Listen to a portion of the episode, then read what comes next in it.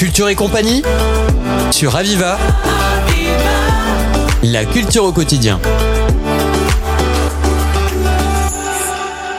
Bonjour à toutes et à tous. Nous avons le plaisir aujourd'hui de recevoir Clarisse Benoît de l'entreprise Canaver basée à Saint-Gilles. Ils sont riziculteurs depuis quatre générations. Clarisse, bonjour. Bonjour Morgane. Alors, la riziculture en France est un type de culture très ancienne, apparue dès le XIIIe siècle. La culture de riz en Camargue s'est quant à elle développée au XVIe siècle Clarisse Benoît, pouvez-vous nous raconter l'histoire de cette implantation et ce développement dans notre région? Alors très succinctement, euh, on va dire que le riz de Camargue est arrivé vraiment en Provence et en Camargue, euh, donc euh, par rapport donc aux ordres de Henri IV qui a qui a ordonné la, la, culture du riz de Camargue ainsi que la culture de la Garance et aussi de certaines vignes, mais c'était de façon très anecdotique en tout cas pour le riz de Camargue. le riz de Camargue s'est vraiment développé de façon entre guillemets massive. Après la Seconde Guerre mondiale par rapport au plan Marshall où là vraiment il a fallu euh, ben, du coup créer des denrées euh, alimentaires et, euh, et c'est vraiment là que le riz de Camargue a, a connu une véritable on va dire culture de façon plus intense on va dire. Alors donc le riz de Camargue est récolté depuis cinq siècles dans notre région, mais l'histoire de la famille Benoît, votre famille, dans cette activité du moins, ne débute qu'en 1900. Comment cette belle histoire familiale a-t-elle commencé et s'est développée au cours du siècle dernier? Donc dans les années 1900, en fait, il faut savoir que nous, euh, on est du coup euh, situé en Camargue dans un mas familial qui a été créé aux, alentours de 1920, quelque chose comme ça. Bon après l'histoire euh, me, dit pas tout, mais euh, mais voilà. Donc le mas a été créé euh, à, ce moment-là avec les rizières autour et à l'époque mon arrière grand-père avait ben, des, des champs qu'il cultivait et aussi des élevages. Je sais que voilà il y avait plusieurs bâtisses et, et petit à petit donc du coup la, la riziculture s'est développée autour du mas mon, grand-père a vraiment euh, euh, développé la riziculture euh, de façon plus plus profonde et, et a fait de la durée de Camargue son métier et a transmis aussi donc du coup son savoir-faire à mon à mon oncle à mon et à mon et à mon père pardon. Donc donc voilà autour de autour du Mas Canaver qui est situé sur la, la route des Isques maintenant on cultive toujours nos 300 hectares de rizières autour du Mas toujours au même endroit. Il y a mon cousin aussi qui a qui a rejoint l'aventure depuis. Donc ça reste une histoire familiale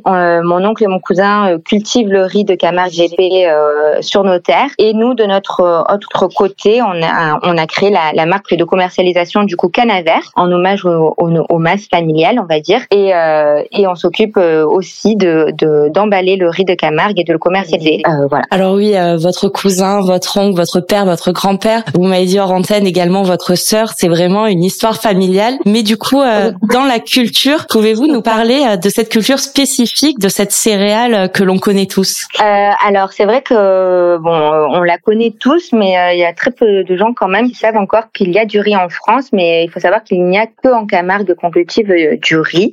Euh, donc euh, voilà, ça c'est pour le petit le petit plus.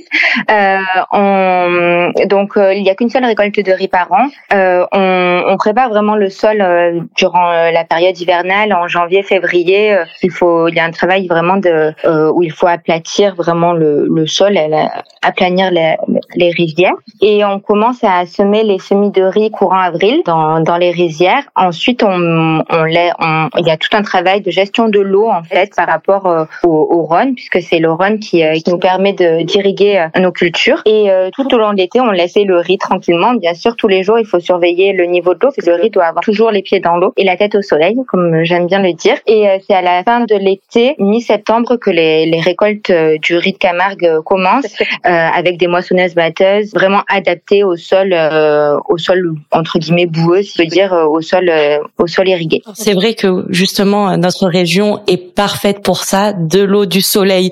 Nous n'avons que ça et un peu de vent pour assécher le riz.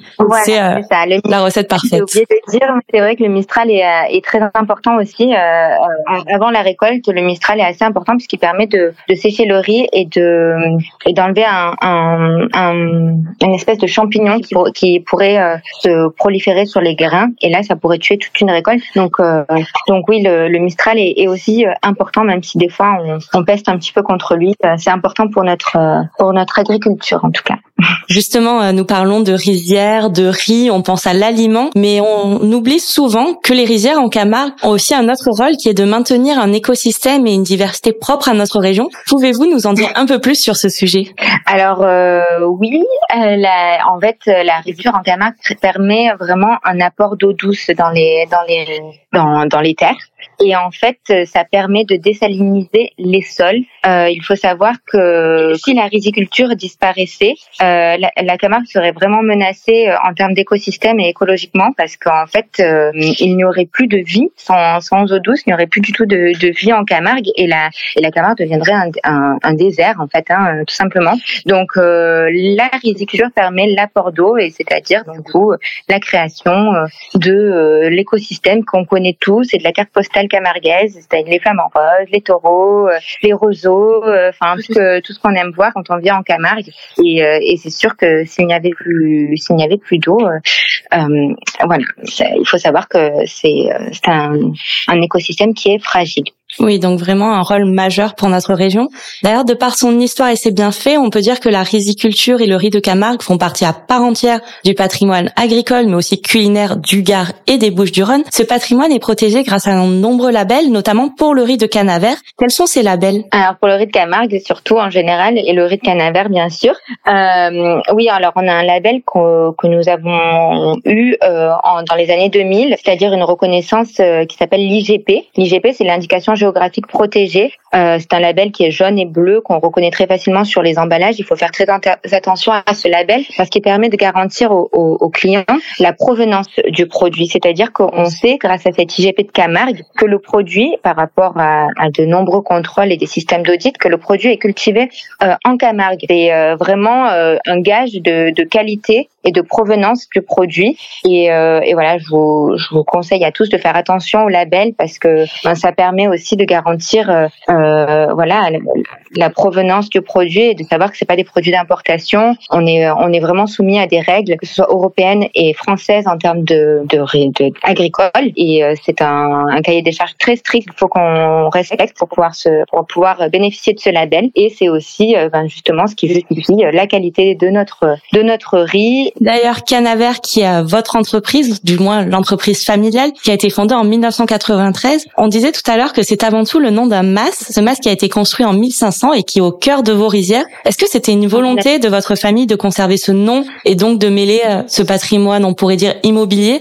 et le patrimoine agricole que vous lui avez apporté? Euh, Alors oui, complètement. Hein. C'est un hommage mas familial. Ça reste, euh, ben, du coup, dans la famille. Canaver, ça a été assez simple, je pense, à l'époque pour mon père qui a créé la marque la marque de commercialisation, du moins en 93, euh, de, de, rendre hommage à sa famille, à, sa, à ses ancêtres et, et, de mettre en avant, voilà, vraiment tout, toutes ses racines dans le nom de, quelque chose qui nous parle. Alors c'est vrai que nous, ça nous paraît évident maintenant dans, dans la société Canaver, mais on a encore des gens qui nous demandent d'où vient ce nom et, c'est vrai que ben voilà, c'est le nom du mas familial où toutes les rizières sont autour et, euh, où on, où on vit. Enfin, moi, je vis plus, mais ma grand-mère y vit toujours et on se retrouve encore au Mas euh, pour, euh, pour des réunions de famille. Il y donc une empreinte patrimoniale très marquée dans votre entreprise. Nous touchons déjà à la fin de cette interview. Clarisse Benoît, je rappelle que votre famille est dans le domaine de la riziculture depuis 1900, qu'elle a fondé l'entreprise de commercialisation Canaver en 1993. Vous êtes la quatrième génération de la famille Benoît à maintenir et développer ce patrimoine local. Clarisse Benoît, merci d'être venue sur l'antenne de Radio Aviva pour partager avec nous l'histoire de la riziculture en Camargue, mais aussi votre histoire familiale.